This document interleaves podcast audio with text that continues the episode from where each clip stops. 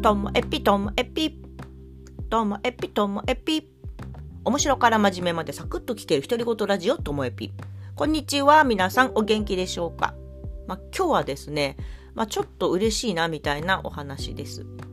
まあ、何かと言いますとあの今 NPO であのインターンを受け入れておりまして中で私たちが学生の頃インターンなんてほとんどなかったですよね。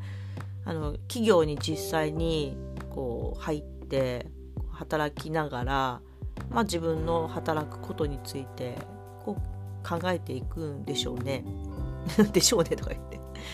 であの今だと中学生でもね1日2日のこう職業体験的な感じでインターン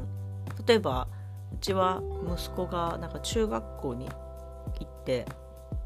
実際にこう授業を見て授業の一部をちょっとやるみたいな体験をしたとか言ってたんですけどね。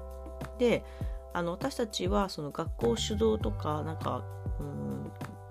じゃないし民間企業でもないしなんでインターンを受け入れてるかっていうとあの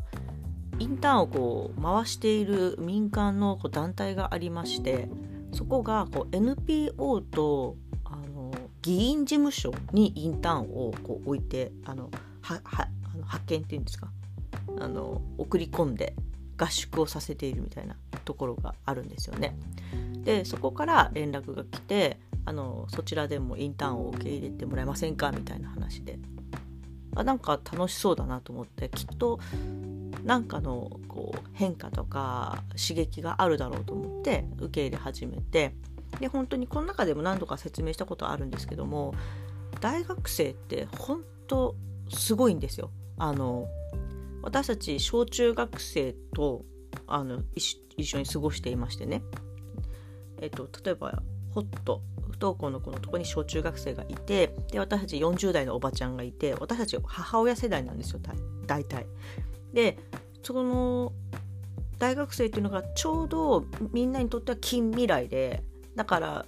すぐ打ち解けるし大学生の子たちもすぐこの中学生の心にスッと入っていく感じがすごいいいんですよね。でだから1回目を受け入れていこう、まあ、2回目も3回目も毎回はいお願いします。是非うちも助かりますありありがとうございますみたいな感じで あの来てもらってるんですけどね。でその中のあの子から終わった後メールをもらってでその中にその私とのこう会話の中でこう自分がこうモヤモヤしていたこととかこう疑問に思っていたところがこうクリアになった解消されたとか新たにこんな気持ちになったみたいなことが書かれてます。具体的に書いてありましたけどここでちょっと具体的に言うのはあれなのでちょっとぼんやりした言い方なんですけどね。なのでまあ私との会話の内容とか私自身の存在っていうのは、まあ、その子はこれから忘れるかもしれないし別に忘れていいと思ってるんですよ。でも自分が何か変わったとかすっきりしたとかこう思ったっていうこと自体は事実としてその子の中にあるのでなんかそれが私は幸せだなと思いました。あのうん私たちは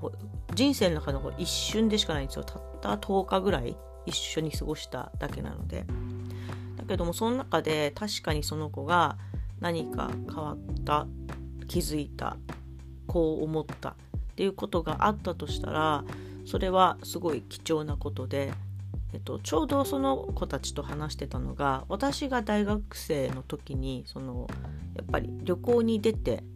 あれこれ考えること感じることがあってその時の記憶っていうのは今でもあってその時に考えたことっていうのはなんか今でも残ってる。その考えたことから変化はしてんですよ。でもその時にじっくり突き詰めて考えたっていうことが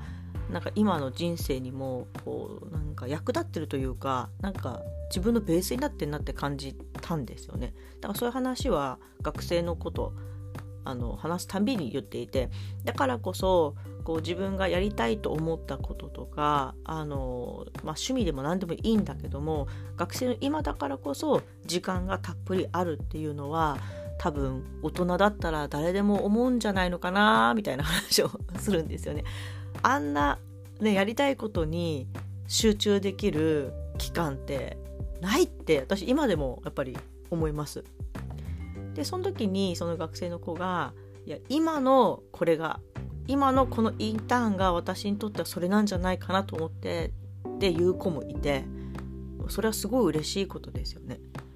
だからこそあのこうしたああしたいっていうのがあってみたいな感じのことを言っていてだからなんかそういう子たちがこう自分たちとの、まあ、短い期間のこうインターンの中で何か掴んだっていうことがなんか私にとってはとても幸せなことでで私たちはその学生の子が来るたんびに私自身も学ばせてもらってるというかなんかああそうだよな。この子たちがこんなにいろんなことを深く考えてるんだったら中学生だって考えてるよな。大人になる瞬間なんていうのがあるわけじゃなくてグラデーションでどんどんどんどん心も成長していってるんだろうなっていうのを思いますついついね小中学生子供扱いしがちなんですけども大学生と中学生が一緒にいる姿見たらここに明確な境目ってあるわけじゃなくてみんながみんなそれぞれなんかそういう要素も持っているからなんか変に子供扱いも良くないし、まあ、変に大人扱いも良くないのかもしれないけどその子その子としてあの受け止めていくってことが大事なんだなっていうのを改めてねあの気づいたりもします。っていうちょっと今日は、まあ、具体名とか具体的な事象を出すことができないがゆえにぼんやりとした話となりました。今日も最後までお聴きいただきましてありがとうございました。さようなら。